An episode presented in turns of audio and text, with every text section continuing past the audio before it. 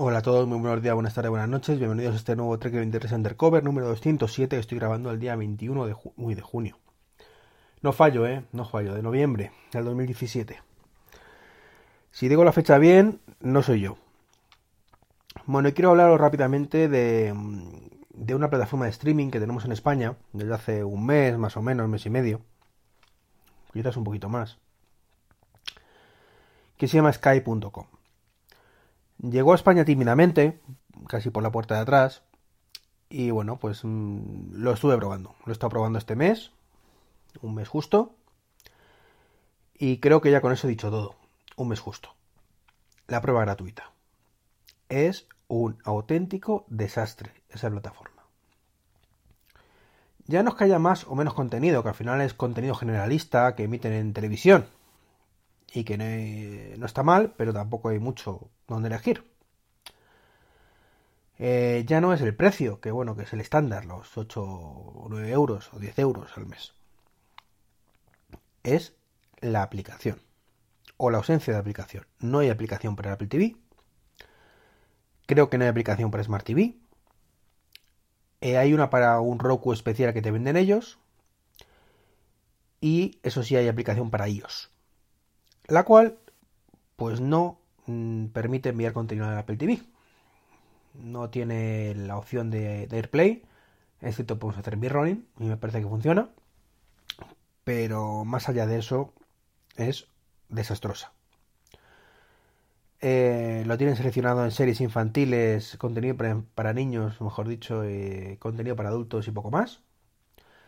El buscador, pues te busca entre todo, episodios, series, películas y te mezcla el resultado. O sea, no es que puedas buscar series o películas y, solo te encuentre eso.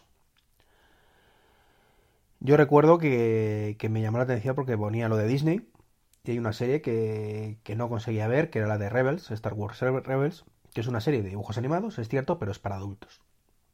No es para niños. Aunque, aunque aquí en Sky.com la pongan para niños, lo cierto es que es más para adultos que para niños. Como pasaba un poquito con la serie de, de Clone Wars. Clone Wars. Entonces, bueno, me animé a probarla por eso. Eh, buscaba, eh, me encontraba capítulos sueltos. En una de esas me encontró toda la serie, milagrosamente. Recibí al poco tiempo una notificación de que la serie le iban a quitar a los cabo de 20 días.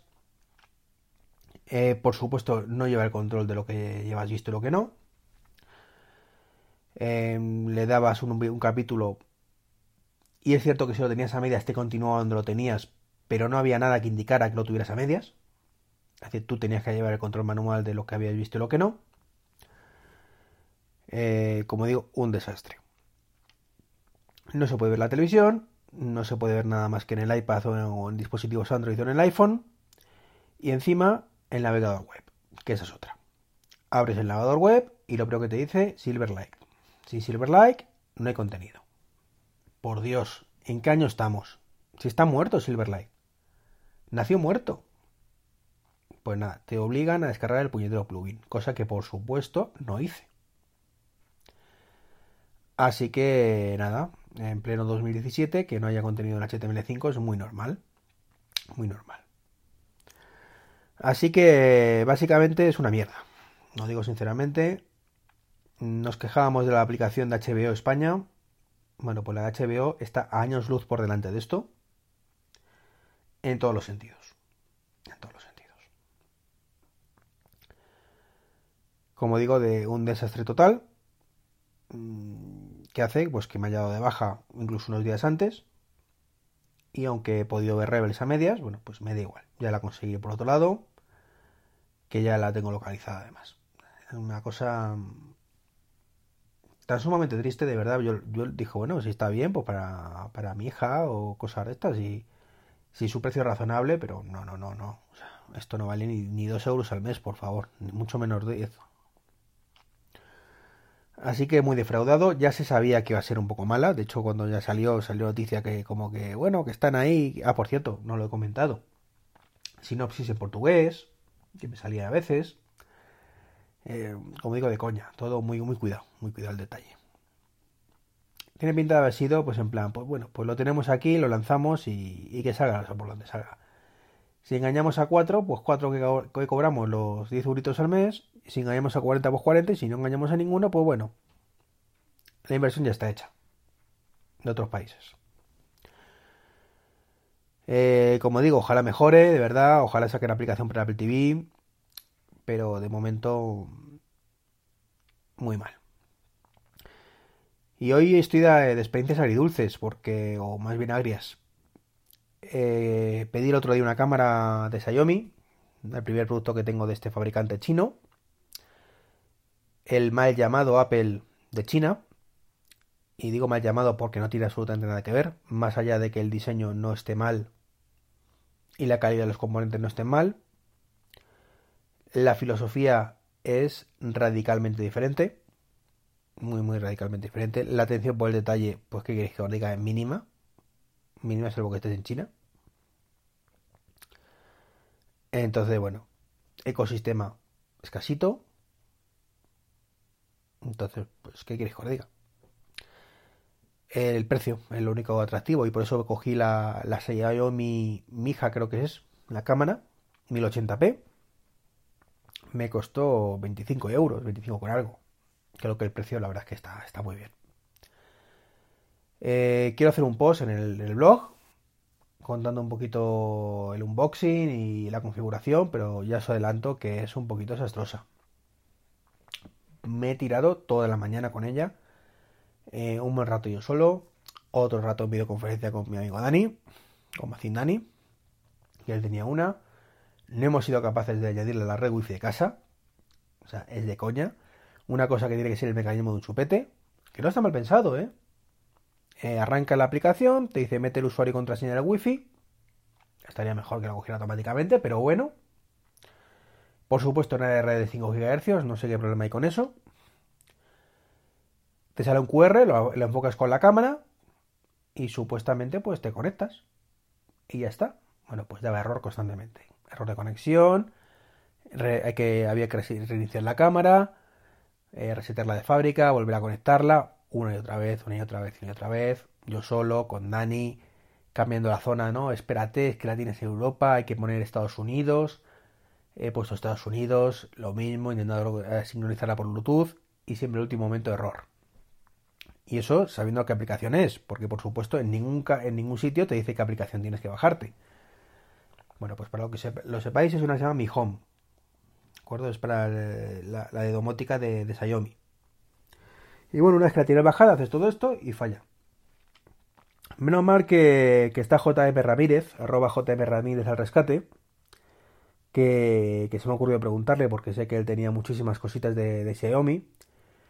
Y bueno, me ha comentado que es cierto que, esa no la tiene él y que es cierto que hay algunas que dan problemillas para conectarse, pero que el error lo tengo en la, zona. No tengo que decir que estoy en, Europa, no tengo que decir que estoy en Estados Unidos, tengo que decir que estoy en China. Así, en la otra punta del mundo, pues ahí estoy yo. Y efectivamente, efectivamente, he puesto que estoy en China. Previamente había probado ya reiniciar el router, todo lo, todo lo que se me había ocurrido. Vuelto a reiniciar la cámara, China, QR, que hasta que lo pilla tela también. Y en unos segundos, todo conectado funcionando. Estupendo toda la mañana perdida porque decía que había que decir que estabas en China. Pues qué queréis que os diga. Por lo menos la cámara funciona bien. Una vez que, he logrado hacerla funcionar, gracias como digo a, la ayuda, eh, pues funcionar funciona. Eh, tenía el idioma en español. Error. Hay que verlo todo en inglés, porque si no, eh, lo que está traducido te lo pone en español, pero lo que no te lo pone en chino, que es la gran mayoría de la aplicación muy lógico también. Para una empresa que ya tiene presencia en España. O sea, ya no es, es que importo de China. No. Ya tiene presencia en España. Así que como tiene presencia en España es lamentable que esto, este todo el software en chino, en inglés al 80% y en castellano al 5%. Lamentable. Como digo, me ha ayudado José María también a, a configurarlo. Me ha dicho que José María no, José Manuel, perdón. Estaba yo pensando, José Manuel. a, configurarlo, a poner el idioma, me ha dicho en inglés, en inglés porque en español no. Luego, por supuesto, todos los literales te los ponía, los nombres de habitaciones, todo en chino. Eh, que yo crear habitación nueva, ponerlo en español. El nombre de la cámara, ponerlo en español. Y con todo y con eso hay cosas en chino, pero bueno. Como digo, atención al detalle cero. Cero. O sea, tú cuando te metes en un mercado nuevo, no es solo planto la tienda y ya está. No. Es un poquito más. Me aseguro que mi software esté en, el idioma de, destino, que las cosas, que las compres en China funcionen allí. ¿Qué diríamos de Apple si, si directamente compramos un HomePod y no funciona? Y eso que, que, que solo venden en Estados Unidos, ¿eh? Pero bueno, imaginaos el HomePod cuando salga que solo vendrá, lo vendrán en Estados Unidos. Pues lo, lo traemos a Europa. Y no funciona. ¿Qué diríamos? Muy mal. Por supuesto tendrá que funcionar en inglés, que es lo que está diciendo Apple en ese momento, pero... Pero unos textos, ¿qué queréis que os diga? Quizás el HomePod no es el mejor ejemplo, porque tiene ciertas cositas eh, que hacen que, que tenga que ser en inglés hoy, por hoy, aunque o cuando salga.